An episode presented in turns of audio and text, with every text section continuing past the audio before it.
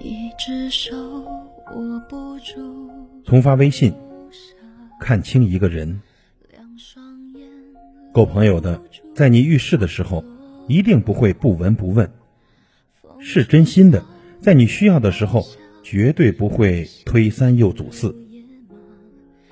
那什么时候可以真正的看清一个人呢？像这样发微信的人呢，那是瞧不起你。有这样一种人，微信里找他总是爱答不理，和你说句话总是趾高气昂，找你办事呢容不得你拒绝。你需要他的时候，他却很少帮助你。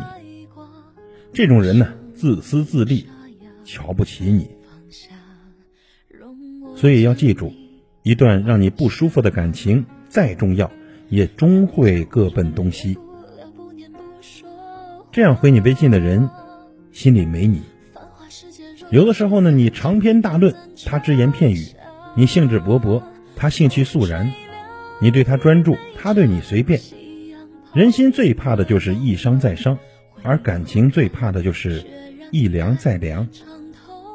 如果一个人总是对你爱答不理，那请你转过身来拥抱自己。记住了，不管是友情还是爱情，一厢情愿，到头来感动的只有自己而已。这样发朋友圈的人，不要深交。我们说，从一个人的朋友圈呢，能看出他的人品。有些人发朋友圈呢，指桑骂槐，好像全世界都欠他的；有些人回朋友圈呢，冷嘲热讽，见不得你一丁点好。记住了，物以类聚，人以群分。那些只会给你负面情绪的人，不是夜明珠，那是绊脚石。